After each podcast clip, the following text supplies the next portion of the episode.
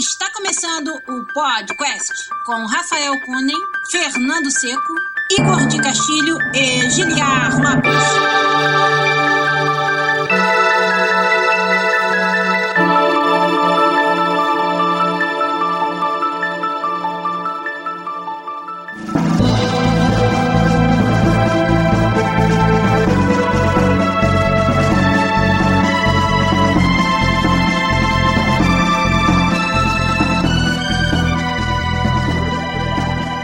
Podcast na área, galera! Agora sim, estamos de volta mais uma vez nesse que é o único podcast onde você conversa em português com profissionais da indústria de games internacional. Eu sou Giliar Lopes, produtor dos games da série FIFA aqui na Electronic Arts em Vancouver, no Canadá. E quem chegou atrasado na stream de hoje perdeu a minha falhada de voz no podcast da área. Fica por isso mesmo. Vai ficar aí no YouTube pra vocês acompanharem depois. Comigo aqui hoje, meu amigo artista lá na Bethesda Game Studios em Montreal, Igor de Castilho. E aí, Igor, tudo bem? Fala pessoal, beleza? Tudo bom, cara? Você pintou a parede atrás de você ou é o efeito da câmera mesmo? Cara, é uma mistura de tudo aqui, porque eu tô num quarto amarelo, assim, amarelo ovo, saca? Amarelo ovo. Botei uma luz azul aqui pra ver se ajuda. oh, caraca, porra, Mas strobe, tá né, cara? Foda acertar o shader. e com a gente aqui, como vocês já podem ver, um convidado pra lá de especial, também lá da Bethesda Game Studios, o analista analista de dados, Thiago Texpine. Tudo bom, Thiago? Tudo bom. Seja bem-vindo aí. Olá, olá, bom, bom dia a todos. Isso aí, bom dia, boa tarde, boa noite pra nossa galera que já está nos acompanhando via youtube.com barra podcastbr, é o nosso canal. Quem já tá lá com a gente ajudando a fazer o episódio no chat. O Bruno Mirra, o Josué VM, o Douglas P já chegando no like, que é do jeito que eu gosto. O Adriano Machado, o Adriano Machado já tá lá. O Emanuel Rutuski, o Reinaldo Leonardo, o Felipe Bock e o Matheus Andrade também tá acompanhando e com certeza muito mais gente aí. Mano, vão nos ajudar a fazer um episódio aqui falando sobre o papel do analista de dados e outras coisas que o Thiago Texpine pode nos contar sobre a carreira dele. Vai ser um episódio bem legal sobre talvez um lado do desenvolvimento de games que é também muito novo e que a gente não explorou aqui ainda no programa. E a gente vai falar sobre tudo isso, sobre o que a gente tá jogando e fazendo também, muito mais, no episódio 257 que vai começar agora para vocês. Vamos lá!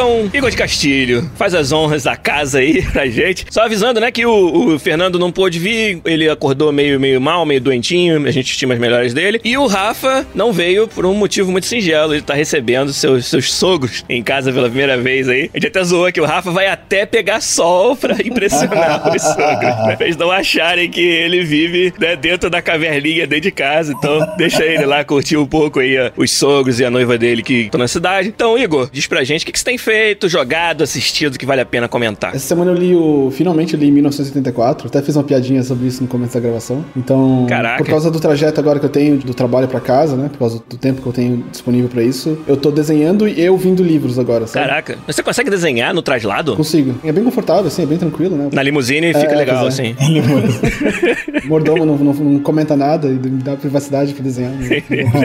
Aí eu tô testando, eu comecei a testar aquele Audible, né? Então, o primeiro que eu ouvi foi o Before the Storm, que é o livro que prepara para a próxima expansão do World of Warcraft. Ué, tem livro? Tem, tem, tem vários livros do World of Warcraft. Eu nunca tinha lido, na verdade, eu sempre achei eles meio boring, assim, saca? Daí eu falei, ah, quer saber? Tipo, tô meio por fora do que tá acontecendo com World of Warcraft e saiu esse livro exatamente, acho que foi essa outra semana passada. Apareceu no meu wall como sugestão para assistir pelo Wildbow e dei uma chance, assim. E fiquei bem impressionado, assim, pela qualidade, assim, saca? Tipo, eu nunca tinha ouvido, né? Eu não sei se vocês já testaram. Eu Audible. já testei, eu fiquei já impressionado com, com a qualidade, assim, de produção, assim, saca? Tipo, Sim, Sim cara. Os capítulos alternam entre as capitais das cidades, tipo Ogrimmar, Stormwind, entra trilha sonora e tem efeitos de fundo e Exato. tal. E o cara faz as vozes e entonações dos personagens. Achei bem bacana, assim. Eu não esperava que fosse tão bem feito. Quando eles investem na versão áudio de um livro dessa maneira, é muito gostoso, uhum. cara. É, é muito, muito forte. É quase ver um filme de, sei lá, 12 horas. tipo, Sim, muito, cara. É, é, isso aí. Eu vi um cara falando sobre do Star Wars e você tem o som da, da marcha imperial, da trilha sonora dos tiros, bem, bem interessante. E aí, ele é esse, Before the Storm, bem bacana, bem interessante. É um livro bem emocional, assim, sabe? Tipo, o foco do livro é todo sobre a carga emocional do ponto onde as duas facções chegaram, assim, sabe? Então, é um teor de narrativa, de drama, assim, que eu nunca tinha visto no WoW até esse ponto, assim, sabe? Legal, hein? A história gira em torno do fato de que o príncipe da aliança quer tentar unir os mortos-vivos com os familiares ainda vivos, sabe? Olha então só. ele tá tentando fazer, ele acha que isso pode ser um pivô pra paz, assim, sabe? Tentar apelar para o que resta de humanidade deles. Isso, é, porque a maioria deles que viraram mortos-vivos, eu nunca tinha parado pra pensar nisso, na verdade. A maioria deles ainda estão vivos, sabe? Do pessoal da época que aconteceu, que os mortos-vivos ficaram mortos-vivos e que eles é, ficaram conscientes de volta. Então, o livro aborda essa relação familiar que ainda existe, esses laços que ainda existem, mas que eles se separaram por ódio, repulsa e tal. É bem bacana, assim. E também comecei a ler, o- né, eu terminei de ler o 1984, porque eu achei que era uma coisa que eu devia fazer, né? Sim, o que que tu achou, cara? Sensacional, cara, sensacional. Tipo, é impressionante o quão moderno ele ainda é, apesar de tanto tempo que foi escrito, e cada vez mais relevante. Ele é assustadoramente mais relevante cada ano que passa, assim, sabe? Double Truth, que eles falam, né? Que é a, a dupla verdade, assim. Conhece isso de algum lugar? É sensacional. Nossa, é Em impressionante. Português eles traduziram isso como dupli pensar. Que, pensar, que eu- tá. é, que eu li em português. Eu achei bacana a palavra, dupli pensar. Isso é uma outra coisa interessante, Tiago, que você falou, porque vários desses livros que tinham uma linguagem muito própria, que eu por acaso li em português quando era jovem, eu fiz questão de vir a ler em inglês depois que aprendi inglês, sendo o inglês a língua original onde eles foram escritos. Então isso se aplica ao 1974, ao Brave New World. O Ready Player One eu já li em inglês mesmo, mas até livros de fantasia como O Senhor dos Anéis, onde Harry Potter. é, o Harry Potter, o, o Lord of the Rings, o Harry Potter, né, Igor?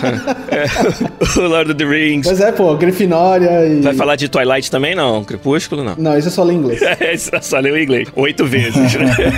e isso é muito interessante você ver como que essa construção dos neologismos que os livros trazem funciona nas línguas diferentes. Agora, sobre o 1974, é um livro que impressionou o Gilhardinho em criança pra caralho. e eu recomendo muito também, se você gostou do que você sentiu lendo aquilo e desses paralelos que a gente faz, pra você ir atrás também do outro livro que é considerado ali no mesmo, no mesmo patamar, que é o Brave New World. Sim. Se você realmente gostou disso, vai atrás do Brave New World Eu li, se você não sabe qual tiver que eu li quando eu era pequeno? Aquele do A Fazenda dos Anim Farm Animals. É o Revolução dos É Bichos. engraçado, minha mãe me sugeriu isso quando eu tinha, sei lá, eu devia ter tipo uns 12 anos, sei lá, quando eu li 12, 13 anos. Foi um dos livros que mais me impactou na época, assim, porque, pô, 12, 13 anos é bem pesado, É, assim. é né? pesado, cara. Claro. Pô, Porque Revolução dos Bichos parece um, um livro pra adolescente, criança, né? Mas, Parece, mas não é é. não, velho. Minha mãe é formada em sociologia, assim, e é um livro que ela leu durante a faculdade, assim. Na época a gente tava tendo umas conversas e tal, ela falou, você- eu acho que você tá pronto pra ler esse livro, assim. Boa, boa. Boa sorte. Aí foi bacana, assim. E finalmente eu li 1974. Provavelmente vou ler o Bravo no, Bravo no Mundo Novo, eu acho que é. em É português. admirável o mundo novo. Admirável. Admirável no novo. É, outra coisa que eu fiz essa semana, eu finalmente assisti Ready Player One, você men- mencionou agora há pouco. E eu assisti uma outra coisa que tem bastante relevância, assim, que é bem nessa vibe, que é o Kiss Me First, que é uma série do Netflix sobre realidade virtual também, assim. É, foi por recomendação de um, de um amigo. São bem diferentes, assim, e é engraçado que eles falam do mesmo tema, assim, sabe? Que é sobre realidade virtual. Ready Player One é bem mais futurístico, é muito mais ação. O Kiss Me First é muito mais thriller e uma- mais sério e tal. O elemento de videogame na narrativa é mais um elemento do que um pivô, assim, sabe? Tipo, não Como é no caso do Ready Player One. é, sabe? É uma coisa que poderia ser outras formas de narrativa, outras ferramentas, né? Outras formas de contar essa história. E é onde realidade virtual foi usado, o que eu achei bem legal, sabe? Bem moderno. Não é aquela coisa do tipo, ó, a molecada tá jogando VR, vamos usar isso pra fazer um filme, sabe? Foi uma coisa tipo, cara, é uma coisa que tá acontecendo, as pessoas estão por aí e isso aqui é o que pode ser usado, sabe? Kiss Me First. Me beijo primeiro. É, não é fantástico, mas eu acho que foi bem entertaining enquanto durou, assim, sabe? Acho que eu gostei, assim. Já Player Red One, cara, uh, Ready Player One. Como é que ficou em português esse nome? Jogador número um. Jogador número um. Eu tive bastante problemas de gostar desse filme, assim, sabe? Porque, uma, eu queria que esse filme fosse bem bom, mas eu tava com um monte de medo que se concretizou assistindo o filme, assim, sabe? Alguns deles era. Eu esperava que o filme não fosse só fanservice, sabe? Que os fanservice fossem inseridos na história por algum motivo, assim, sabe? Foi o que eu esperava, assim, sabe? Tipo, aparece um DeLorean porque aparece um DeLorean. Aparece a Tracer do Overwatch porque aparece a Tracer do Overwatch, sabe? Aparece as Tartarugas Ninjas porque aparece as Tartarugas Ninjas no fundo lá, brigando, sabe? Sim, Elas não sim. interagem com a história, sabe? Eu não li o livro, né? Então, eu não sei dizer, mas eu tenho a impressão que se você faz elementos de. Mesmo que não fosse relativo com o livro, podia ser uma coisa própria do filme, né? Tipo, Starship Troopers, que é uma reinvenção da literatura, podia ser uma, uma coisa só do filme. Eles podiam ter usado os elementos cultura popular, né? Os pop cultures que eles têm, pra inserir na narrativa, sabe? Não como usar só de pano de fundo, assim, saca? Nem pano de fundo, não dá nem pra considerar que é pano de fundo. É só, tipo, uma imagem na tela, sabe? Não agrega absolutamente em nada na história, em nenhum momento ter nenhum daqueles personagens que a gente conhece, sabe? É só tá lá pra fazer no fundo. E Wreck-It Ralph faz isso melhor, sabe? Em Wreck-It Ralph, os personagens tipo Sonic, Dr. Robotnik, o Ryu, eles participam mais da história, num ponto de vista de narrativa, do que Ready Player One, sabe? É, o Detona Ralph foi um exemplo de como fazer isso com bom gosto, eu achei, assim. Eu vou dizer que no Ready Player One, no filme, não me incomodou tanto quanto você tá falando. Eu- talvez porque eu já esperava isso, talvez porque no livro isso fica muito evidente já. Eu, eu meio que fui me deixando ser enganado de que era o filme sobre videogame. Não é que não é enganar, eu acho que não tem nem o termo que eu sei- saiba usar pra isso. Mas eu tava mais interessado mesmo na construção da história e deixando esses personagens de fundo aí pra lá, sabe? E isso me deixou gostar um pouco do filme. É, me incomodou um pouco também, já do outro ponto, é que é um filme sobre videogame e, cara, não tem nenhum jogo que parece com nada do que eles mostram, sabe? Tipo, é- Ah, sim. parece que é uma pessoa que nunca jogou um jogo, sabe? Que escreveu aquilo, assim, sabe? Do tipo, ah, eles vão pra aquele planeta e se matam. Tipo, como assim eles se matam, sabe? É, eles matam uns aos outros. É um, é um planeta Isso de. é a típica visão de quem não sabe de videogame sobre videogame, né? É um planeta de free for all, sabe? Meu, o que, que é isso, sabe? Tipo, qual que é a graça disso? Eu esperava que tivesse algum elemento, assim, do tipo ranking, sabe? Aí tivesse facções, ou sei lá, qualquer coisa que parecesse um jogo, sabe? A própria corrida, assim, tipo, cara, aquilo não é uma corrida de videogame, assim, sabe? É. Parece assim, vamos falar de videogame, mas a gente nunca vai jogar nenhum jogo pra falar disso, sabe? Entendi. Ainda se fosse um Battle Royale, Sim, sabe? sim. Tipo, como o Vinícius Curto sugeriu, sabe? Um Battle Royale ainda tem elementos que você caracteriza pra entender, sabe? Você introduz elementos pra mostrar por que, que o cara tá ali, ou qual é a graça de estar ali. E ele faz também um big deal do fato de você morrer nesse mundo virtual e, você- e ele coloca situações onde tá morrendo gente a cada segundo, sabe? É muito, ninguém nunca iria pra esse planeta se o risco de morrer fosse tão grande e o preço tão caro, sabe? Isso é mais interessante, na realidade, do que toda a toda drama que acontece em paralelo, sabe? Do Sim. tipo, aquela coisa bem clichê que tem o vilão e o super vilão e blá blá. É, o vilão é a pior parte, eu achei do filme. Então, tudo isso podia ser só sobre essa parte, sabe? Do tipo, apresentar elementos que é do tipo, por que, que você não quer morrer nesse jogo, sabe? Qual é o benefício de levar a sua progressão? Por que, que eles são tão interessados em levar a progressão, sabe? O que, que é esse exército de pessoas que são pagas pra jogar, sabe? Não precisa nem focar tanto na drama, assim, sabe? Podia ser só nessas, esses elementos que constrói. E a outra coisa que, que me incomodou é que ele tenta ser um fabri- a incrível fábrica de chocolate, tipo, em vários momentos, mas ele peca em entregar a fantasia, que é a parte mais legal, pelo menos do filme original, sabe? Do A Incrível Fábrica de Chocolate, sabe? Que é aquela parte meio lúdica, assim, sabe? De, de por que, que eles estão ali e os personagens serem mais interessantes, sabe? Sei lá, eu fiquei meio assim. É, faltou um pouquinho de profundidade, né, Igor? Eu achei também. Ficou muito parecendo fanservice e uma história tech down ali pra, pra chamar o pessoal pro cinema, né? É, mas foi, foi interessante, sim. Ver essas duas coisas acho que foram, foram bem interessantes.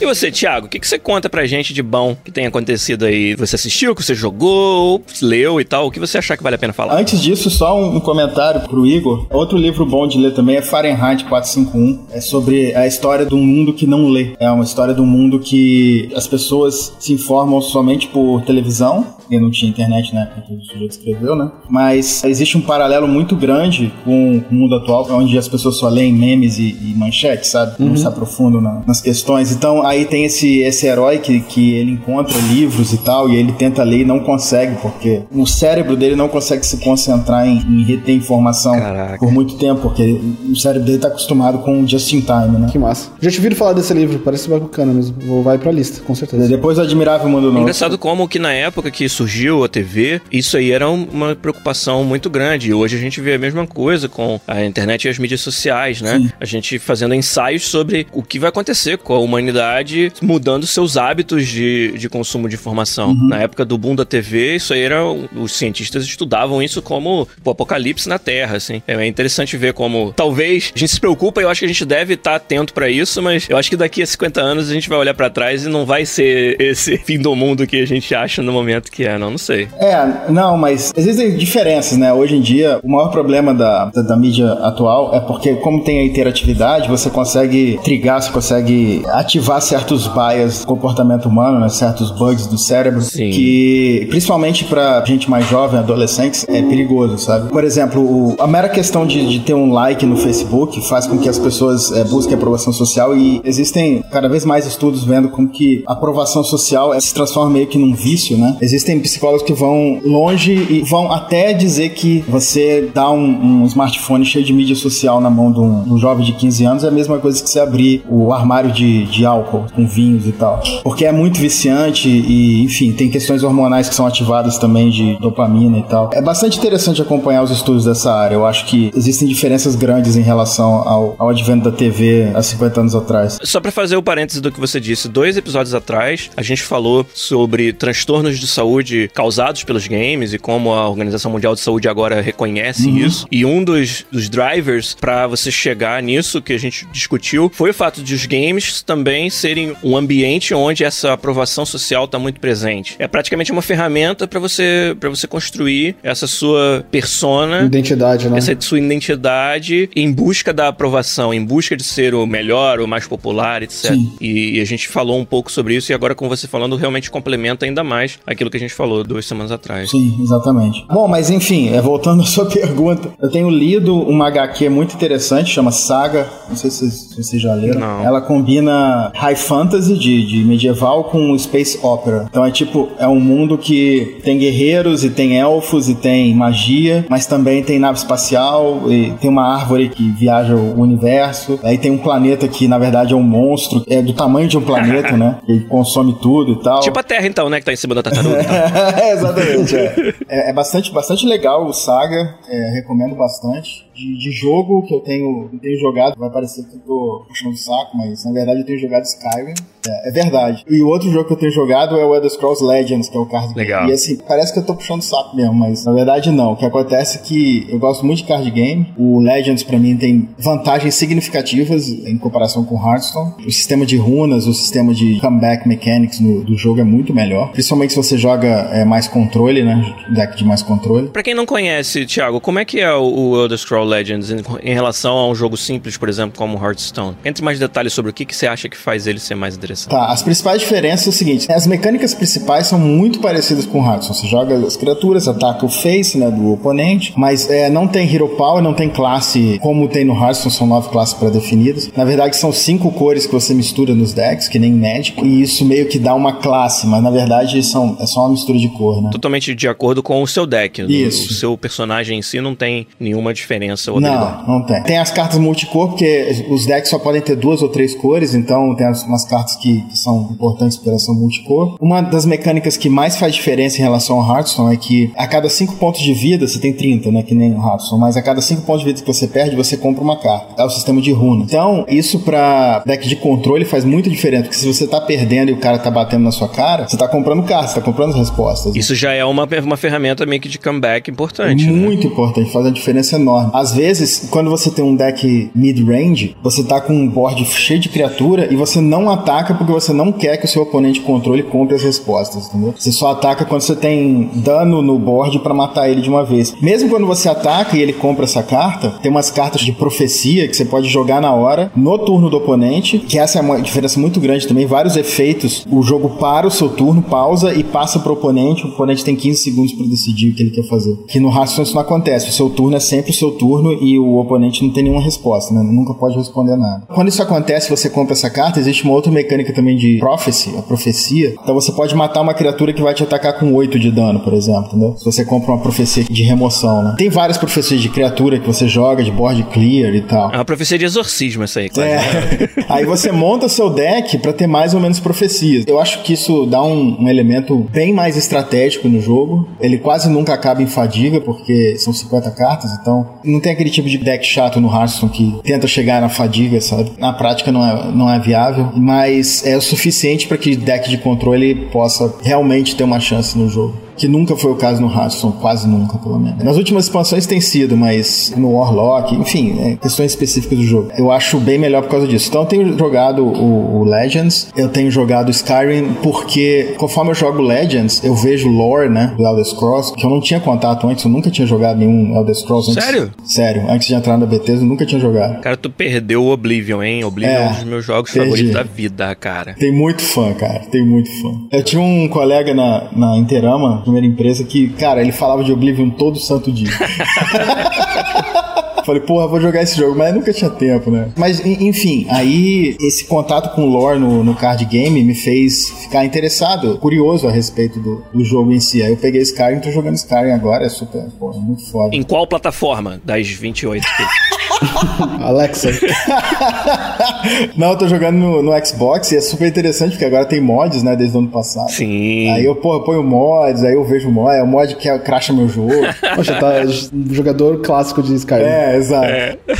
Full blown player. Mods que foi o assunto do podcast da semana passada. O Igor não tava, mas o eu, o Rafa e o Fernando falamos muito sobre a história dos mods aí na, na indústria, como a nossa carreira foi, foi influenciada pelos mods também. Pode crer. É, então o Xbox, ele é bem mais limitado que PC. Você não pode botar os mods de visual muito, né? Senão. Sim, sim. Eu claro. tentei no Fallout e foi um desastre botar as texturas e tal. Mas os mods de gameplay que alteram magias, altera builds de personagens, sabe que é bem legal, né? E eu gosto mais de action RPG, como a Skyrim, eu gosto mais por causa do, dos builds, né? Eu sou grande fã de Diablo 2 e 3. São bem diferentes, mas eu gosto dessa questão dos builds e tal. Então é isso que eu tenho feito, na verdade.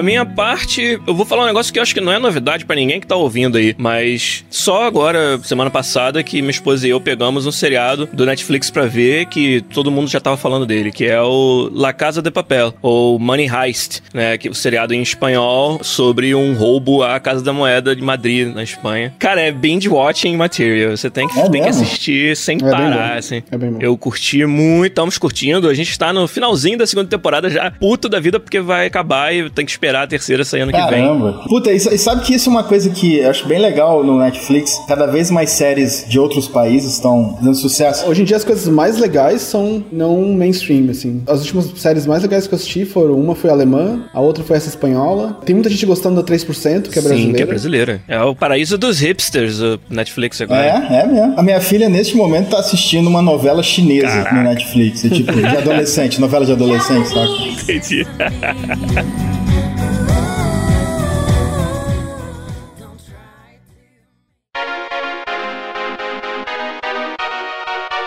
Então tá bom, vamos entrar no assunto principal, que tal? Do podcast 257 aqui, vamos direto aí começar os trabalhos propriamente ditos com o nosso convidado especial, Thiago Texpine, que trabalha na Bethesda como Data Analyst, analista de dados, é. mas ele já adiantou pra gente em off que não é só isso que ele faz. Então, Thiago, queria que você, por favor, contasse a história da sua carreira um pouco, né? Pra, sempre o pessoal quer saber de onde que os brasileiros vieram para chegar na indústria internacional e o que, que você faz hoje na Bethesda, até se você puder falar em qual projeto ou quais projetos você trabalha. Talvez você tenha que me parar, porque senão eu falo demais. É, mas.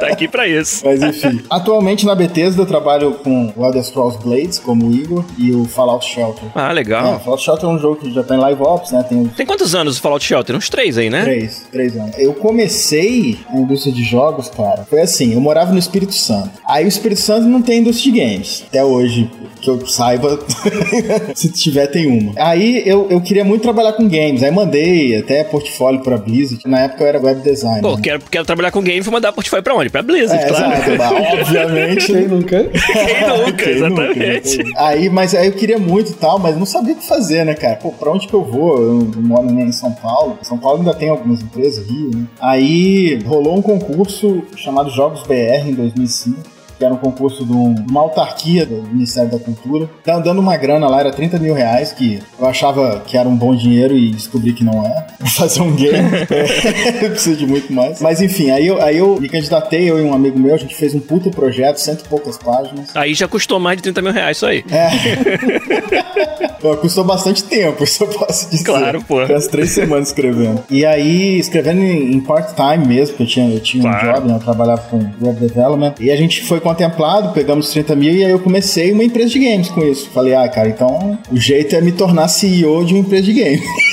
eu não consigo entrar em nenhuma, eu vou criar De uma. novo, quem nunca? É, quem nunca. E foi o que eu fiz. Eu, eu amigo meu, a gente, aí a gente contratou umas pessoas, tudo informal, né, cara? Por muito tempo a gente não teve nem CNPJ. Como é que era o nome da empresa? Era Interama. Interama, entendi. É. Assim foi o meu começo. No começo eu, eu, eu tava bastante focado em fazer o jogo e aí um ano depois descobri que eu tinha que vender o jogo. É uma parte meio importante, É, né? exato. é. Aí a gente mudou o approach e tal. Enfim, foi um, um período, foram uns três anos de bastante aprendizado. Eu aprendi Imagino. muito sobre desenvolvimento de games, casual games, e eventualmente o meu trabalho né, teve uma certa visibilidade na indústria nacional, é suficiente para eu conseguir uma vaga de producer na, na Tectoy. E aí, pô, fiquei super feliz no Tectoy e tal. Foi por acaso foi na época do André Penha, por Foi. lá ou não? Foi ele que Ah, me tá, contratou. foi. foi ele que me contratou. Entendi. O André é um amigo meu, a gente fez muitos eventos juntos aí no- nos cafundós da- do começo da indústria de jogos no Brasil. É? O André é um dos pioneiros aí. Pode cara. crer, pô, eu admiro muito, André. E ele me contratou, eu, eu brinco que ele me contratou por MSN, né?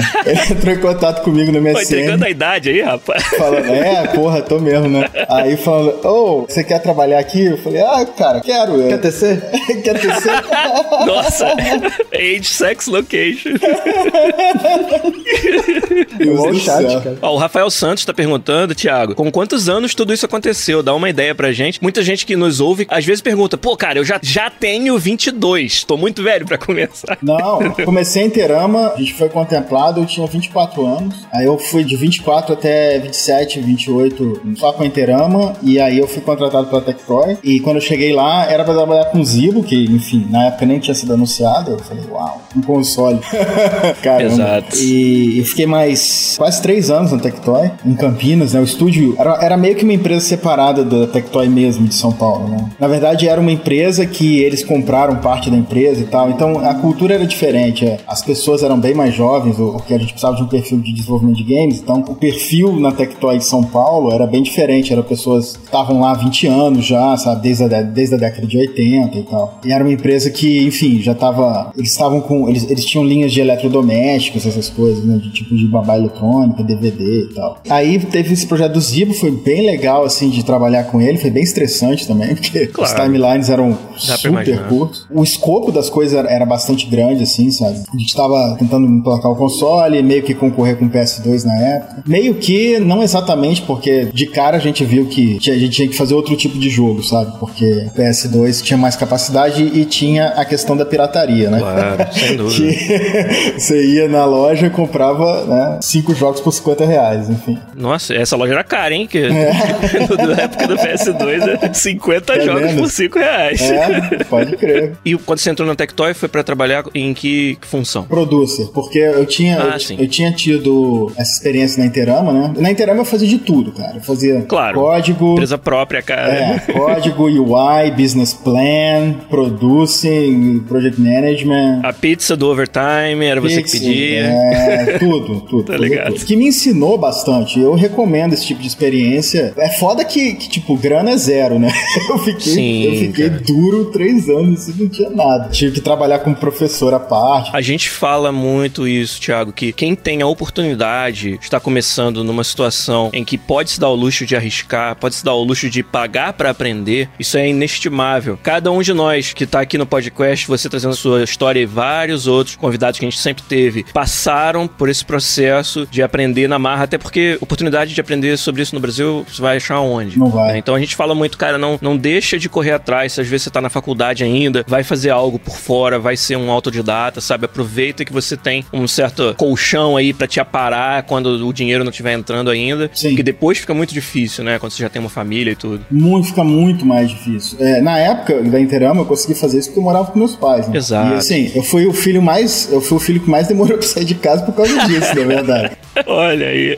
Antes da Interama, eu tinha um emprego bom até. Na minha perspectiva, eu até ganhava um salário bom. Em 2004, eu ganhava dois mil reais. Na época, era um dinheiro bom até, sabe? Mas eu falei, cara, é o seguinte, eu moro com meus pais ainda. Se eu não fizer isso agora, eu não vou fazer mais. Porque depois que eu estiver pagando aluguel, sabe, pagando prestação, boleto, vai ser muito mais difícil. Exatamente. E foi exatamente isso que aconteceu. Fiquei três anos lá, ralando e tal. No meio tempo, eu até constituí família, mas se eu já tivesse, se eu tivesse continuado a ter emprego, eu teria feito sei lá, prestação de casa, comprado carro, pagar a prestação e tal, e aí eu não ia conseguir parar minha vida, parar tudo Sem e falar, dúvida. cara, eu vou ganhar zero reais durante dois anos, três anos pra aprender, entendeu? Então, se você tem essa condição, eu recomendo fortemente. Mas enfim, aí na, na, na Tectoy teve o Zibo e tal, fiquei três anos lá, foi bem, foi bem legal, eu conheci bastante gente, conheci bastante gente que eu tenho contato até hoje, fiz vários amigos. Depois disso eu fui pra Glu, fui contratado pela Glu pra trabalhar com, no estúdio de São Paulo, aí eu fazia translado Campinas-São Paulo todo dia, era, era estressante, cara. Porque São Paulo é, é um problema, né, na hora do rush. Então você tá dentro do ônibus, mas tá dentro do ônibus duas horas, sabe? Aí foi onde eu conheci o Igor. Não foi no ônibus, foi na Globo. Foi na Globo. Exato. Quando o ônibus, o Igor desenhando lá, o ônibus balançando pra É, caralho. exatamente.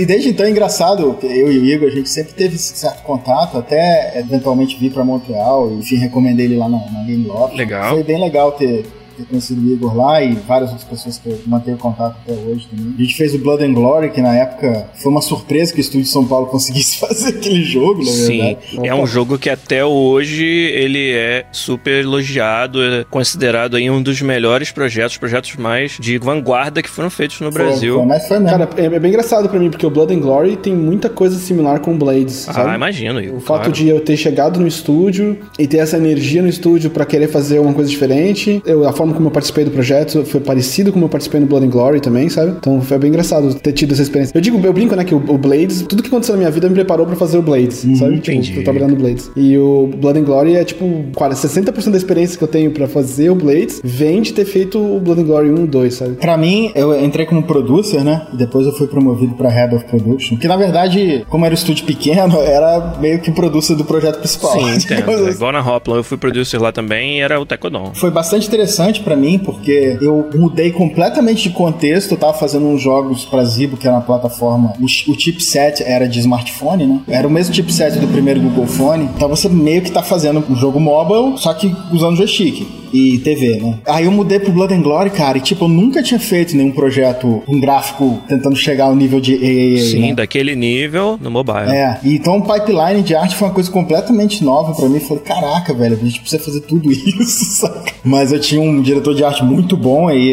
eu confiava muito nele, o Daniel. E aí eu, a gente estabeleceu o pipeline, eu consegui fazer o- isso encaixar no meu processo de Scrum, né, no meu processo de planejamento. Ficou bem legal e tal. E eu meio que, eu era aquele cara que eu não sabia que era tão difícil de fazer e fui lá e ordenei pra fazer, entendeu? Não Porque- sabendo que era impossível, foi lá e fez. Isso aí. é, porque, porque na verdade, depois que ficou pronto, até um dos artistas, não sei se o Igor lembra, até virou pra mim e falou: Cara, eu achei que a gente não ia fazer, não ia conseguir, não. O Valfrido, né? Valfredo, exatamente. Eu lembro disso. É, Então foi muito importante essa fase da minha vida que várias pessoas até hoje entram em contato comigo porque trabalham com alguém que me teve como producer no projeto. Foi um aprendizado muito grande, fiquei muito estressado na época, mas, mas valeu a pena, eu acho. Sabe? É, con- construir isso aí é algo muito importante, né? É muito legal ver você contar a história e a gente vai vendo como uma coisa levou a outra, né? Cada, Foi. cada uma dessas experiências, como ela foi importante pra você hoje chegar onde você tá e pra onde você vai na sua carreira ainda. Isso é muito legal de ver. Agora, você mencionou aí Scrum. Você é um adepto das metodologias ágeis? Isso foi algo que você desenvolveu no Brasil e aplica hoje ainda? Como é que é? Cara, eu não aplico mais porque eu não, eu não sou mais producer, mas quando eu era, eu, eu descobri. O Scrum tem várias vantagens e tem algumas desvantagens e tem al- algumas coisas que as pessoas fazem errado, sabe? Como toda metodologia, Como né? toda metodologia. Mas assim, se as pessoas simplesmente lessem o Agile Manifesto, elas não fariam errado, mas elas não leem nem isso. Então, assim, por exemplo, uma das coisas que me incomodava muito na Glue é que eles queriam que eu ado- adotasse Agile Methodology, porque em 2011 era, era o buzzword, né? Mas queriam que eu fizesse um planejamento de nove meses cravado.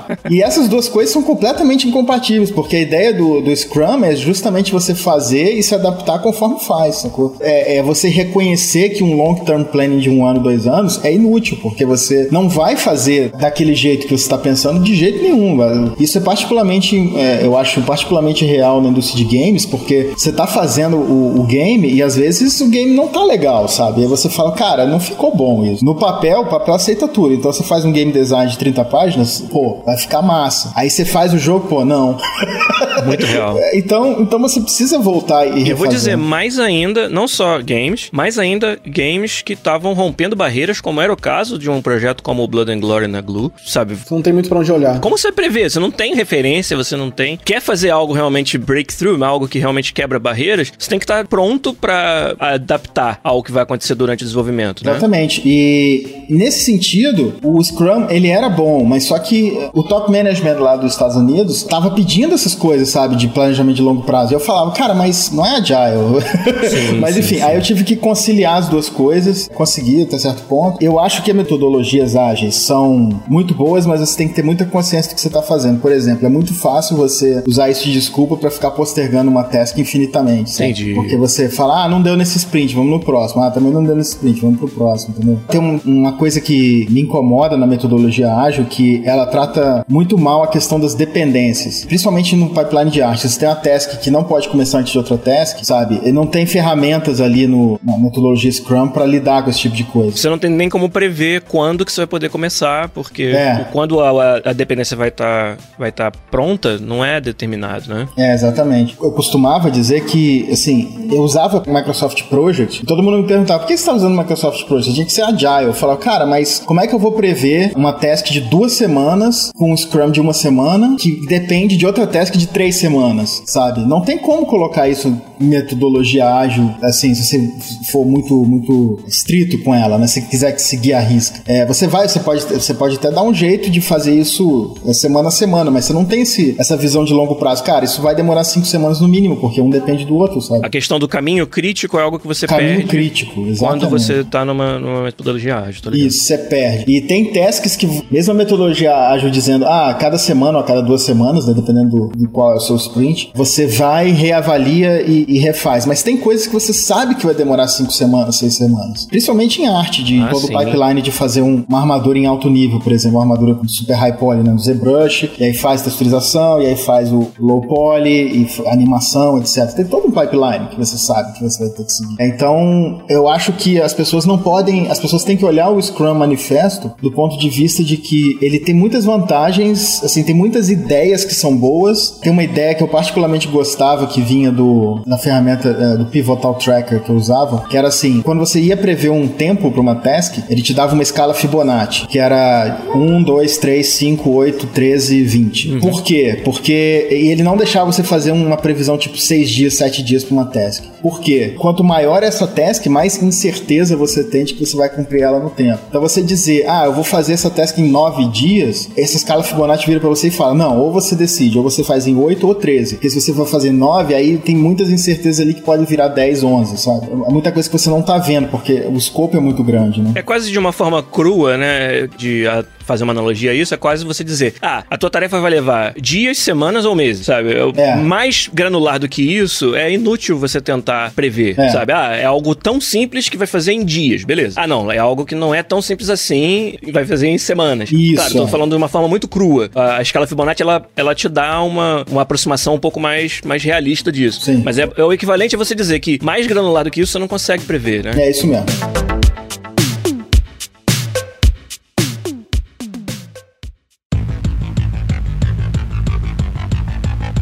A gente entrou nessa tangente sobre metodologias ágeis porque eu achei que era interessante, porque você tem uma experiência como producer e nossa galera pergunta muito sobre metodologia de projeto, mas eu queria que você continuasse, que a história estava muito interessante, É. até quando você chegou finalmente aí em Montreal, na, na Bethesda. Como é que foi esse caminho de São Paulo para chegar aí? Então, aí depois da Glue, eles fecharam o estúdio, né? Na verdade, o estúdio estava até indo bem por causa do- dos Blood and Glories, mas fecharam. Aí eu passei um tempo procurando e, essa, e, essa, e esse portfólio fez muita diferença, né? E aí eu consegui esse contato com a Gameloft de Montreal. Fiz contato com várias empresas, na verdade, mas Você estava procurando sair do Brasil a essa altura, Tava, tava. necessariamente? Na minha cabeça eu não ia ficar mais no Brasil. Ponto final. Porque não tinha mais oportunidades, Não. você achava que não tinha pra onde ir mais. Não, eu era Head of Production e eu falava, cara, eu sou Head of Production num estúdio de 50 pessoas, que no Brasil é um estúdio grande. Na época, pelo menos era. Aí eu falei, cara, pra onde eu vou? Porque a Ubisoft fechou, não sei quem fechou, a Gameloft, o estúdio lá fechou. E eles fecharam, e eu vou te dizer por que que foi isso. Porque quando eles abriram em 2007, em meados de 2007, que vários deles abriram, 2006, 2007, o dólar era muito favorável, sabe? Mas aí, entre 2008 e 2012, o real valorizou muito, né? Depois, depois caiu, mas na época, na época o real, é, o dólar era 1,70, sabe? Então era muito mais caro manter um estúdio. Foi o suficiente para fechar todos esses estúdios, né? É, eu acho, sinceramente, eu acho que essa é a razão. Também tem uma questão que é, the cost of doing business no Brasil é, é, alto, né? É bem alto. Por causa das, das questões legais, das questões de. O trabalho. overhead de você ter um negócio no Brasil, um overhead de você é. ter custos trabalhistas no Brasil, é um freio gigantesco em todas as indústrias, não só dos games. Mas se você pegar games que já, já parte de uma posição de desvantagem com relação às indústrias de outros países, é muito difícil. É, é assim. Mas aí eles fecharam e eu falava, cara, eu não tenho pra onde ir. E eu achava que o meu portfólio, naquele momento, principalmente por causa do Blood and Glory, era bom o suficiente para eu conseguir algo fora, né? E aí então, 10 anos depois que eu mandei o currículo pra Blizzard, eu,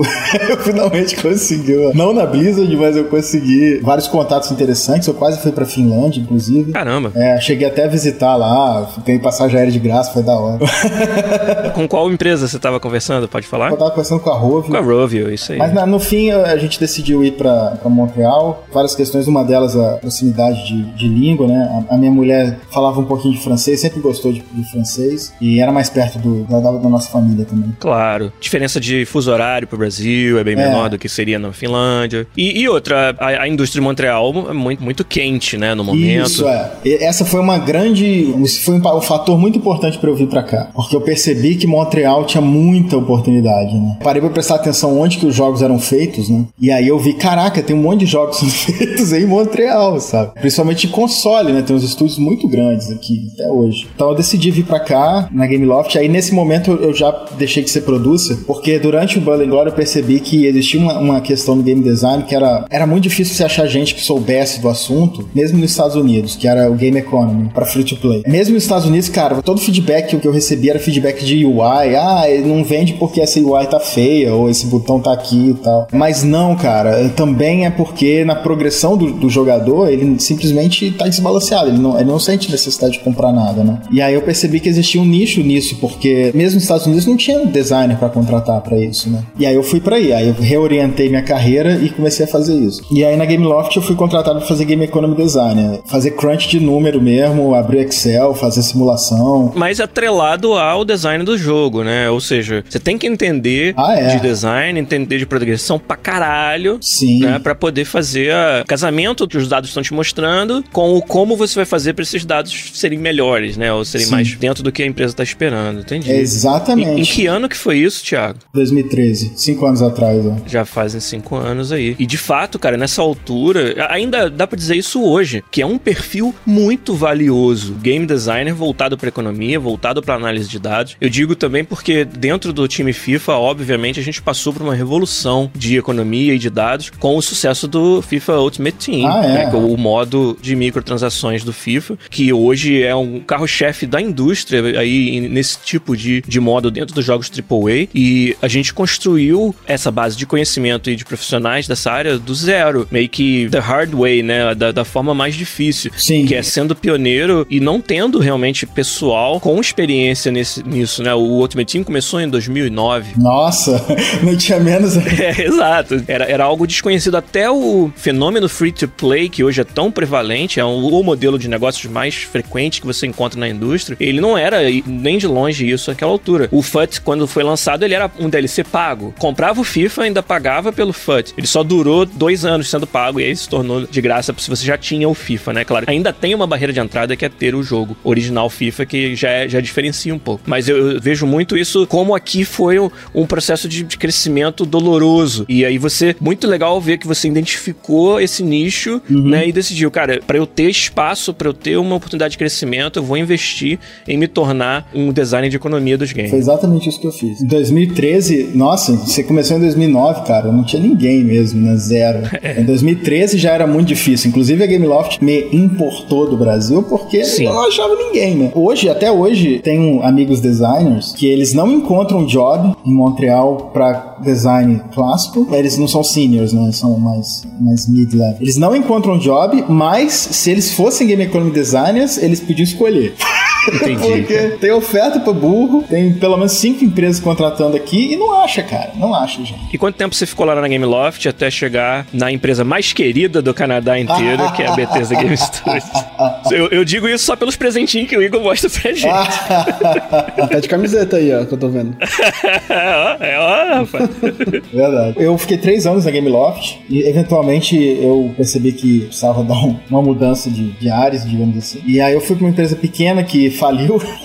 Que é a Iberno, Ah. que foi um pouco estressante, né? Porque eu, eu tô ainda com visto de trabalho aqui, ainda não tenho residência permanente. Mas aí a Bethesda, eu já tava em contato com a Bethesda e tal, e, e eles me, me deram essa, essa oportunidade. E eu entrei lá ano passado, tô, tô lá desde então, faz menos de um ano, mas desde o começo já, já comecei no, no projeto do, do Blades. Mas também eu falava, fazia muito Fallout Shelter no começo, né? Porque era o jogo que tava online. E na Bethesda eu também fiz uma outra, um outro redirecionamento de carreira, mas menos radical, que enquanto eu tava fazendo Game Economy Design, eu fazia muita análise de dados também, né? Porque no fim das contas, não tem tanta gente assim pra você contar, e mesmo se você fizer uma requisição pro departamento de BI, vai demorar duas semanas, sabe? Então, assim, não, eu pego e faço, pronto. Mesmo que eu faça errado no começo, eu aprendo, não tem problema. Que foi o caso, fiz muita coisa errada. Mas eu, eu aprendi muito de estatística na época que eu tava fazendo Game Economy Design. Porque eu queria saber qual que era a ideia por trás de certas coisas, certas metodologias estatísticas. E, Por exemplo, como que você vê que um AB teste funcionou, né? E aí eu, eu estudei muito, aprendi umas fórmulas que inclusive eu acabei usando no Game Economy Design em si. Aprendi sobre função sigmoide, por exemplo, que é um negócio que eu não usava. E eu falei, puta, isso é super útil para Game Economy Design. Eu comecei a usar isso. Então aprendi muito sobre estatística, aprendi muito tópicos de data science, né? E eu comecei a aprender machine learning também. Então eu tenho praticado machine learning entre aprender e praticar por quase dois anos agora. E isso fez muita diferença, porque a Bethesda viu, pô, né, que eu tinha um perfil que, além de ter um histórico fazendo várias coisas em games em si, eu também tinha um histórico fazendo várias coisas em, em data analysis, não só data analysis. Porque é, é aquela história, não é muito difícil você contratar um data analyst aqui. Mas você contratar um data analyst com experiência em games, que entende game design, aí não dá. Sim. você não acha, sabe? É um perfil praticamente único, né? E você se encaixa exatamente aí. Exato, foi isso que eu fiz mesmo. E essa é a minha história. E agora eu tô na Bethesda e pretendo ficar.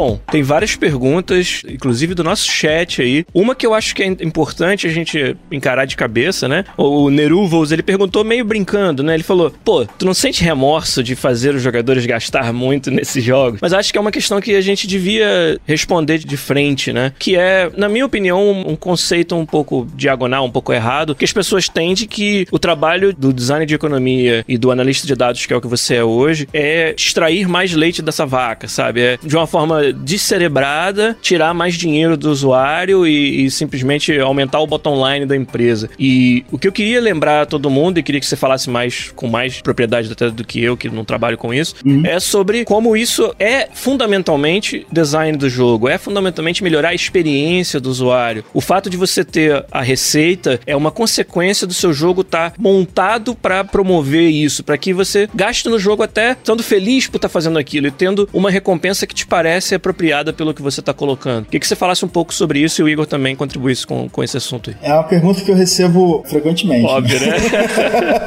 Eu acho assim que para as pessoas que estão ali no jogo gastando, digamos, todo mês, não é um problema que é um jogo. Porque tem muita gente que tem uma conta no Steam com um monte de jogo que não joga, ou que jogou muito pouco. Mas compra porque é aquela percepção de valor, sabe? Aquela percepção que você, ah, puta, cara, Deus Ex Hu- Humankind Divided tá custando 10 pau agora. Tá, beleza, compra, mas você vai jogar o jogo todo, o jogo é imenso, sabe? E é um puta jogo, mas a maioria das pessoas não joga o jogo todo. Inclusive, eu vi uma estatística no, do- de jogos de Steam, estimado, né, da- daqueles dados de Steam Spy e tal. Eu vi há vários anos atrás que, assim, 38% das pessoas jogava até duas horas o jogo, no máximo. Até uma hora, aliás, desculpa. Aí depois tinha uma outra fatia até duas horas e, e bem menos entre duas e dez e acima de 10 menos ainda. Então muita gente compra e acaba não jogando, mas compra por causa do percepção de valor que aquilo tem. No fim das contas, o sujeito tem uma library no Steam cheia de jogo que não joga, mas que enfim, que eu tenho esse monte de jogo e, e, e, e nem é assim uma coisa tão ruim é, na cabeça dele. Agora, na cabeça de quem é um, digamos assim,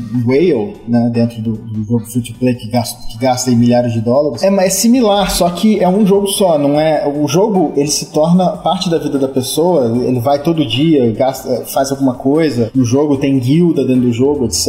Ele tá fazendo uma atividade similar em termos de entretenimento do que você com a sua biblioteca de 50 jogos, entendeu? Então, o perfil da pessoa é muito diferente. Por exemplo, tem um jogo que, que é conhecido por fazer esse milking, né? É o Game of War. Aí você se pergunta, pô, por que, que as pessoas gastam tanto dinheiro em um jogo? É porque essa pessoa, às vezes, por exemplo, é um dono de um pequeno negócio e tal, tem entre 40 e 50 anos, que é o perfil que gasta mais no Game of War, que é completamente diferente do perfil gamer, sabe? Pega um joystick e joga Xbox. Não tem nada a ver. Mas a pessoa, ela tem uma interação social ali dentro e tal, e o jogo empurra ela mesmo para gastar. É verdade isso, nesse ponto, né? Existe verdade na questão de que você faz um design para ganhar mais dinheiro, especificamente para ganhar mais dinheiro, mas também existe verdade na questão de que aquilo é uma atividade social para pessoa, que aquilo complementa o dia a dia dela de alguma forma, sabe? Eu acho que a gente não pode achar que todo mundo é que nem a gente. Que, essa aqui é a, a minha maior lição em casual games e free to play, é que existem muitos tipos diferentes de pessoas lá fora, sabe? Gente que gasta no Candy Crush Saga, cara, essas pessoas não jogam Skyrim. A percepção de valor é muito diferente, sabe? Passar 10 níveis no Candy Crush para elas, tudo bem, paga 20 dólares em power-ups, né? E é o preço de um jogo? É, mas a pessoa nunca vai jogar Humankind Divided, sabe? Por 20 dólares. Não vai, cara. Ela vai jogar 60 horas de Candy Crush naquele mês. Exatamente. Lá. Então, eu acho que, às vezes eu comparo com fã de esporte, sabe? Tipo, fã de futebol, por exemplo. Conheço alguns. É, uhum. exato. O cara flamenguista roxo compra tudo do Flamengo, sabe? Porra, não, né? Pô, você veio aqui no podcast falar... Não, vai lá.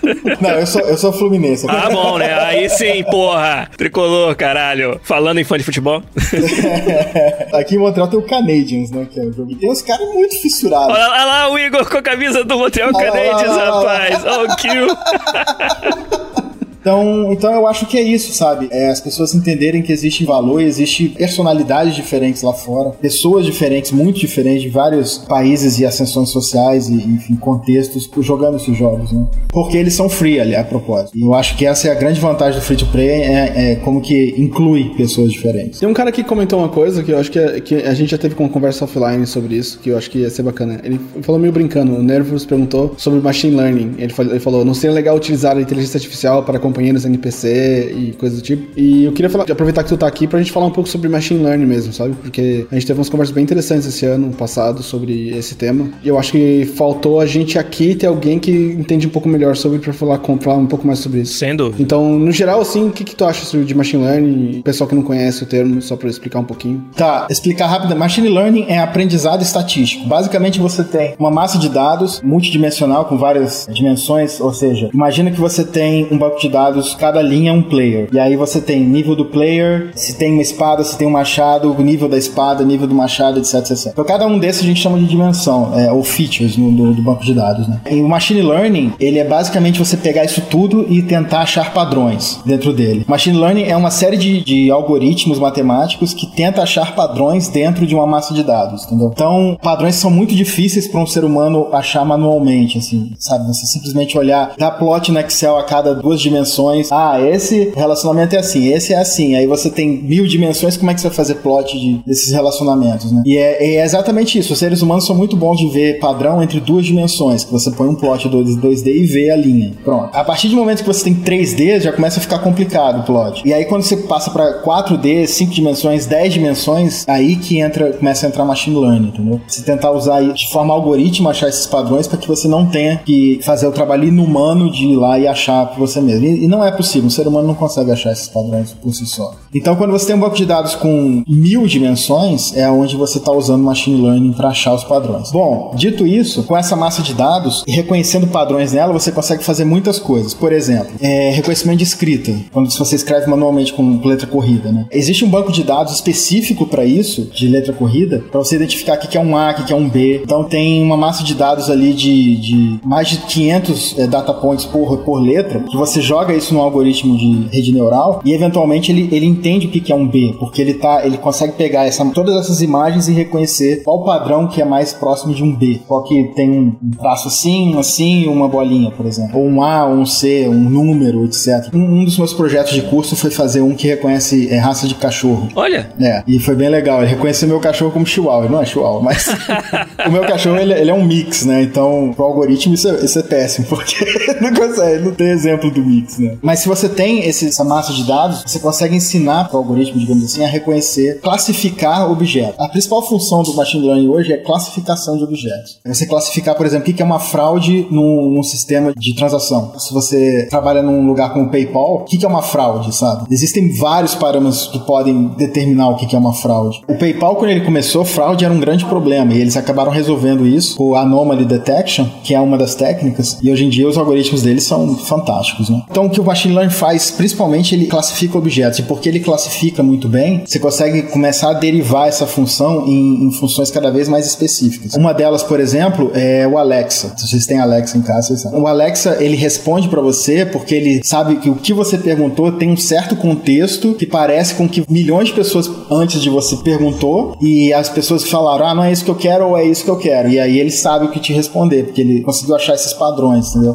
Ele classificou bem a sua pergunta. Sua pergunta entra nessas classes e eu tenho que responder baseado nisso. Então é isso que o Machine Learning faz. Ele classifica, ele também tem uma parte dela que, que faz regression, que você tenta prever o futuro, ou seja, é, tem algoritmos chamado Recursive Neural Network, é muito usado para prever stock option, stock market. Hoje em dia, trade de stock market, se você, se você pegar as fotos de Wall Street hoje em dia da bolsa, né, você não vê mais nego gritando, cara. Não tem mais nego no telefone, ah, nem, nem na Bovespa, inclusive. Porque é tudo automático. Hoje em dia, o que eles falam, eles chamam de black box trading que é um monte de algoritmo de machine learning tentando prever como é que as ações vão estar daqui a dois, três dias e fazendo trade automaticamente, sabe? É tudo automatizado. Isso chega a ser uma competição de IA? Do tipo, se eu tenho uma inteligência mais apurada, Sim. eu faço mais dinheiro do que um outro escritório? Absolutamente. Inclusive, em Nova York, se você pegar o. Tem a Wall Street aqui, toda a área em volta, o preço de real estate, de, de imobiliário, aumentou muito porque as pessoas estão comprando essas áreas em volta para estar mais perto da bolsa para que milliseconds de diferença. Diminuir a latência façam com que seu algoritmo reaja mais rápido que o algoritmo do, do rival, né, do oponente. Tem um hotel que foi construído em 1930 e poucos lá perto, que é famoso, e tem zero pessoas morando lá. Tem pouquíssimos empregados. Só servidores. Em, employees. É, tudo, tudo servidor. Tem 14, acho que são 14 pessoas que trabalham no prédio inteiro e é tudo servidor, cara, de, de black, black box trading. Vai ficar interessante, Thiago, quando a gente tiver essas IAs fazendo transações para manipular os dados para enganar as outras, sacou?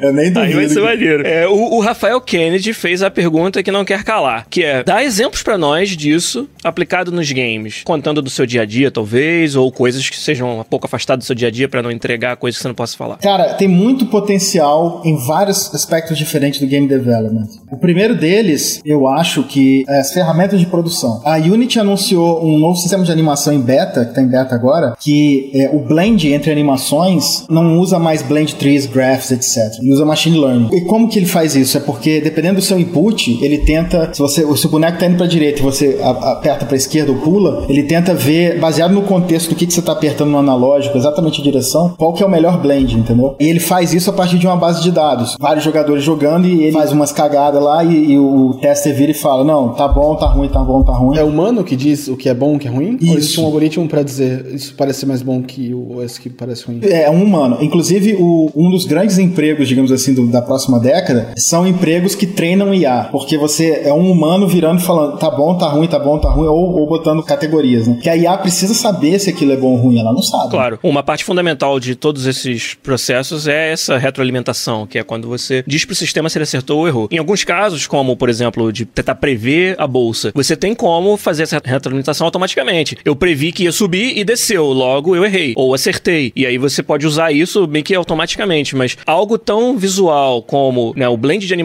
dentro de um game, precisa realmente do fator humano ali retroalimentando a, a rede. Eu fico pensando se você não pode usar, por exemplo, por exemplo, jogo de futebol. Eu tenho bilhões de horas de footage de jogadores jogando. Se eu usar isso para comparar com uma animação gerada por computador para dizer esse blending foi mais parecido com coisas que acontecem na vida real. Não, esse blending eu não consigo achar um parecido. Você acha que isso faz sentido? Acho que você teria aí um trabalho de processamento de imagem muito grande, né? Que como reconhecer nesse footage o movimento do jogador, né? Talvez se você tivesse uma base de dados onde a câmera é sempre a mesma distância do campo e todas as outras variáveis são sempre as mesmas, iluminação e tudo para facilitar o processamento dessas imagens. Tem questão de que é uma imagem 2D querendo comparar com um modelo 3D. Esse eu acho que vai ser uma, uma dificuldade, mas acho que nessa, nessa linha, nesse caminho, tem muita coisa ainda que pode ser explorada em termos de você se você tem uma simulação, vamos, vamos ser um pouco mais abstrato, é simular a trajetória da bola, que é algo mais fácil de você detectar no, numa imagem 2D, né, num vídeo. E aí você fazer com que no seu jogo as trajetórias dos chutes nas situações parecidas com vida real sejam mais, mais semelhantes. Isso eu acho um pouco mais fácil, por exemplo. É, isso é possível. Inclusive eu vi um artigo de uma pessoa que fez uma animação no FIFA, eu não lembro qual versão, do Cristiano Ronaldo bufando assim, aí ele conseguiu fazer a animação melhor do que o que tá no jogo, porque ele pegou a cara do Cristiano Ronaldo fora do jogo, usou dados de, da, daquele tipo de, de animação de, de bufar, de cansaço, e conseguiu colocar na cara dele dentro do FIFA melhor até do que, do que o original. Existem outros exemplos de animação sendo gerada assim. Tem um exemplo que eu acho legal. É, é tudo experimental. Esse que, esse que é a questão da machine learning agora. Muitas coisas são experimentais. Então tem um que claro. o cara transforma um cavalo numa zebra. O machine learning consegue fazer isso, mas aí você, você vê que ainda é artificial e tal. Você vê que a, as listas são é, meio que, que varia e tal. Ainda é muito protótipo, né? Na produção de games tem muito potencial, mas eu vejo muitas coisas protótipo ainda. Embora algumas coisas estejam realmente uh, surgindo. Tem essa questão da Unity. A Ubisoft criou uma ferramenta para programmers baseado no, na base de código de 10 anos. A ferramenta vira e fala: é possível que o seu código tenha um bug aqui. Caraca. Por quê? Porque tem um engine que já está sendo desenvolvido há 10 anos e tem uma base de, de, bugs em relação a esse engine e tem as correções, né? Então, tipo, tem esse bug, tem a correção é, relacionado lá no Perforce ou qualquer que seja o, o, controle de versão. Você consegue colocar isso num banco de dados para o algoritmo aprender em cima disso, né? Ah, esse tipo de padrão de código gera esse tipo de bug. E aí, eles estão dizendo que a ferramenta tem 60% de accuracy, que é muito bom. 60% dos seus commits, você tem a ferramenta que vira para você e fala, ou oh, vai ter um bug aqui, né? 60% das vezes ela tá certa, pode te ajudar isso bastante. Nossa, é um né? rate altíssimo já. Você acha que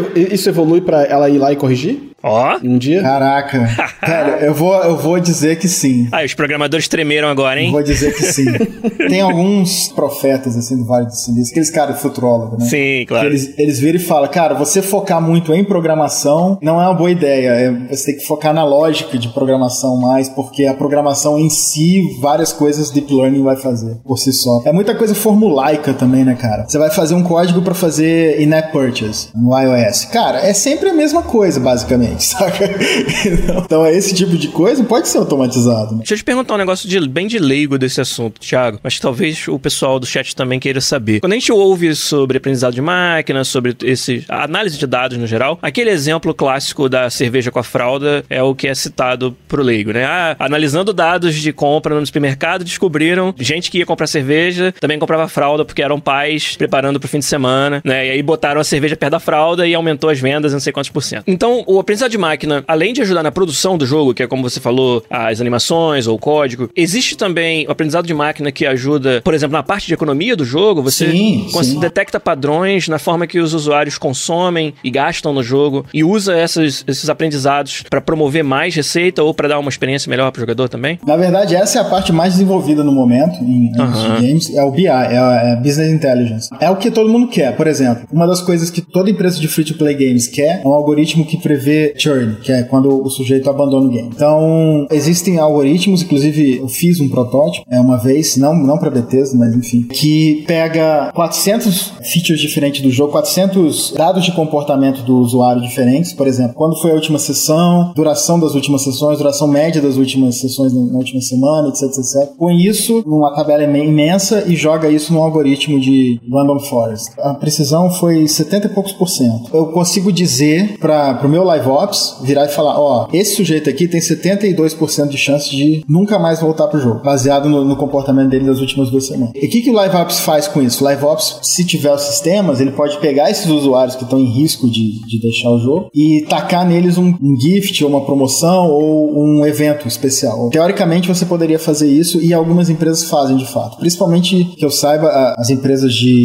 browser games, Sim, sabe? claro. tem bastante gente fazendo esse tipo de Isso coisa. tudo automatizado, né? Tudo automatizado. Então não existe uma interação humana a partir do ponto onde o sistema foi configurado. O sistema pode ser au- au- autossuficiente, onde ele detecta que o cara vai, jogar, vai sair e ele já cria um pack de soluções para aquele caso específico. Sei lá, ele tá tendo dificuldade de passar de uma parte do jogo, gera um pack que faz ele passar essa parte do jogo. Ou ele tá tendo dificuldade, ou ele não tá acessando uma certa parte do jogo, vem uma promoção que faz ele, ó, vem pra essa parte do jogo, certo? Isso tudo pode ser automatizado, sem interação humana nenhuma, assim, né? Caramba. Pode, pode, mas você tem que descobrir o que, que funciona melhor. Então, quando você está desenvolvendo o sistema, você vai fazer, por exemplo, você detectou que o sujeito vai sair do jogo, que ele está no nível 20. Aí ele está nessa dungeon aqui. Bom, você tem que testar coisas, né? Você tem que virar para os designers e falar o que, que poderia ajudar. E é aí que entra o game design em, em business intelligence. O designer precisa participar, porque ele sabe o que, que é bom no jogo naquele ponto. Então, ele vai falar, ah, a gente pode tentar isso, isso, isso. Aí você faz uma AB teste com três populações, com recebendo esse, esse ou esse, ver qual que é o melhor. E aí você poderia fazer com que isso repetisse ad infinitum, é verdade, você tem razão. Mas aí você também pode reavaliar isso conforme você faz updates do jogo, né? Porque se você faz um update para resolver esse problema na, na origem, digamos assim, da- do sistema, da- do balanceamento ou da progressão, às vezes você tem que mudar essa campanha. É automatizado, mas não é completamente automatizado. Você precisa interagir com o sistema para descobrir o que, que funciona melhor. Então, mais uma pergunta que a gente já tá estourando o horário, mas tá bem bacana a conversa. Tem mais uma pergunta, acho que é bem legal, que o Rafael Kennedy fez, que eu acho que é uma boa pergunta pra gente finalizar. Ele diz: Machine Learning pode ser usado também pra criar jogos melhores?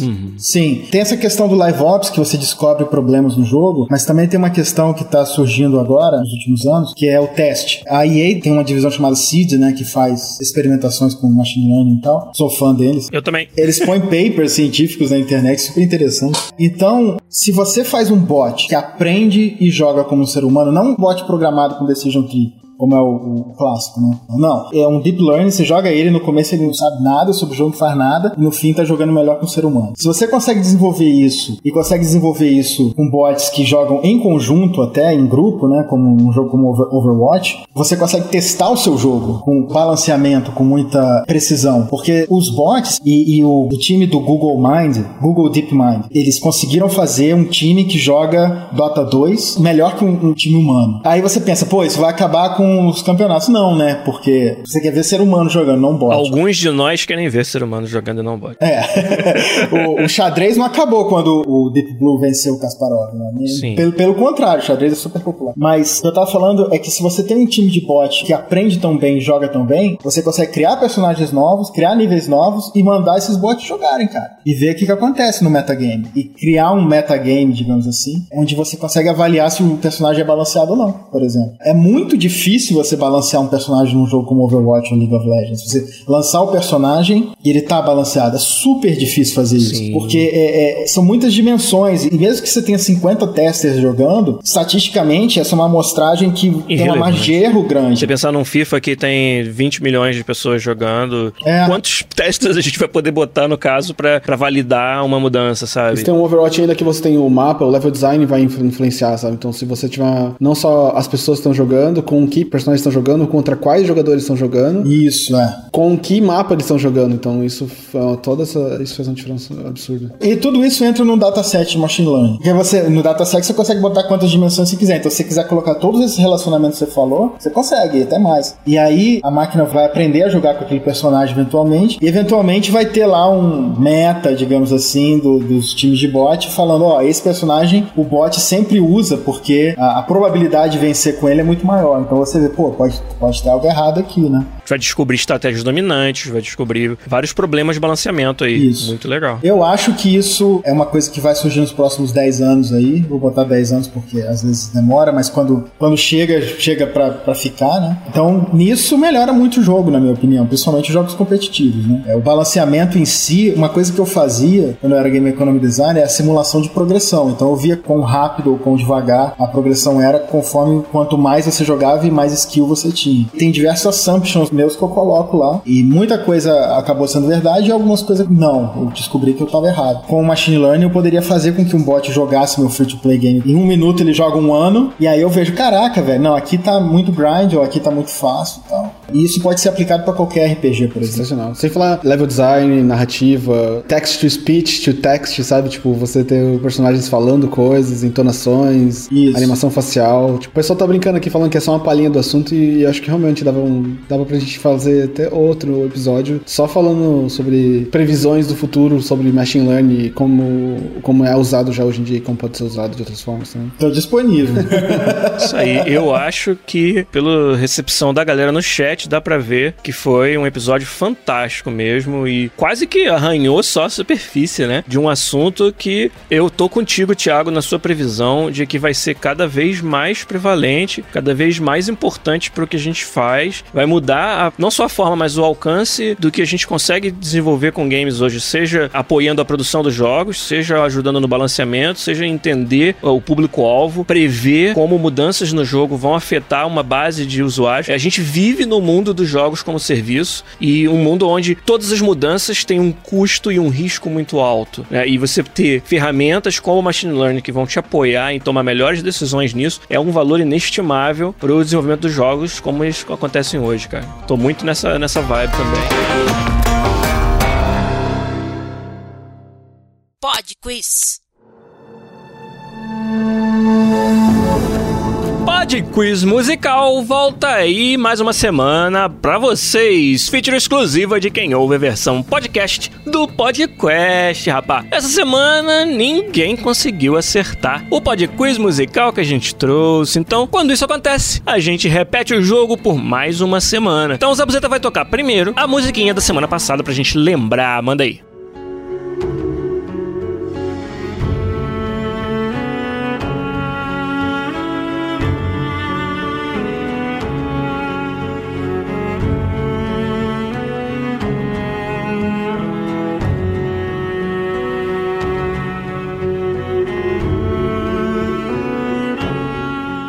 Isso aí, não vou falar pra vocês qual é o jogo não, porque ninguém acertou. Fica mais uma semana. O que a gente faz nesse caso é tocar mais um trecho de uma música do mesmo jogo, pra vocês tentarem adivinhar. Ela é parecida com a primeira, porém um pedacinho talvez mais marcante. Vamos ver se a galera com essa nova dica consegue adivinhar. Toca aí, Zabuzeto.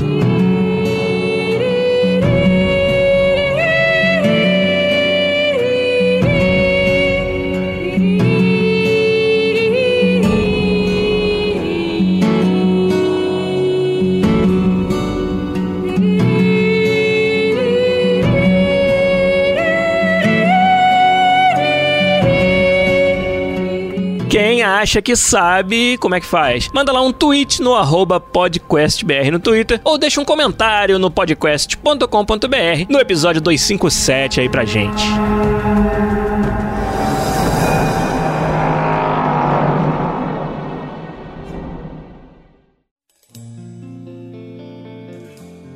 Isso, a gente vai fechar aqui o episódio 257 do podcast, agradecendo demais todo esse. Cara, você despejou conhecimento assim, a balde na gente aqui Obrigado. e ficou com essa sensação de querer muito mais mesmo. Com certeza isso vai acontecer. Quem sabe da próxima vez você traz. A gente te convida e você traz um convidado que é um bot que sabe fazer podcast. Vou usar o, sample do- dos 256 podcasts anteriores pra fazer o E Igor fazer um falar. podcast por inteligência artificial. Vou fazer o Igor falar alguma coisa aqui. Quem sabe esse é o, é o episódio com os dois. né? Muito bom, cara. Então, Thiago, mais uma vez, cara, muito obrigado. Foi um prazerzão conversar contigo aqui. Muito boa sorte, cara. Com certeza essa sua carreira, da forma brilhante como você adaptou ela pra chegar onde você chegou e vai muito além. A gente só te deseja muito sucesso e tomara que você possa voltar no podcast aí mais vezes. Obrigado, obrigado pela oportunidade. É um tópico que eu consigo ficar 5 horas falando aqui se deixar. Certeza, cara. Então, então é melhor. é, a, gente, a gente deixa pra próximo o resto. Beleza. Vai ter uma próxima com certeza. Igor de Castilho, brilhante também a tua ideia de trazer esse assunto, é trazer um convidado como o Thiago pra gente. Fiquei quietinho aqui porque tá- era um bom episódio pra mais ouvir Cara, falar dessa vez. gente, como o Thiago fala, a gente fica quieto mesmo, cara, e aprende. Obrigado, meu querido. Obrigado a todo mundo que nos ajudou a fazer esse episódio. Espero que tenha sido tão bom pra vocês. né, ouvir e participar como foi pra gente trabalhar aqui e trazer pra vocês esse, esse episódio. Mas a gente fica por aqui. Guilherme Lopes, Igor de Castilho, Thiago Taxpine se despedem de vocês. Um abraço e até semana que vem com mais um podcast. Tchau!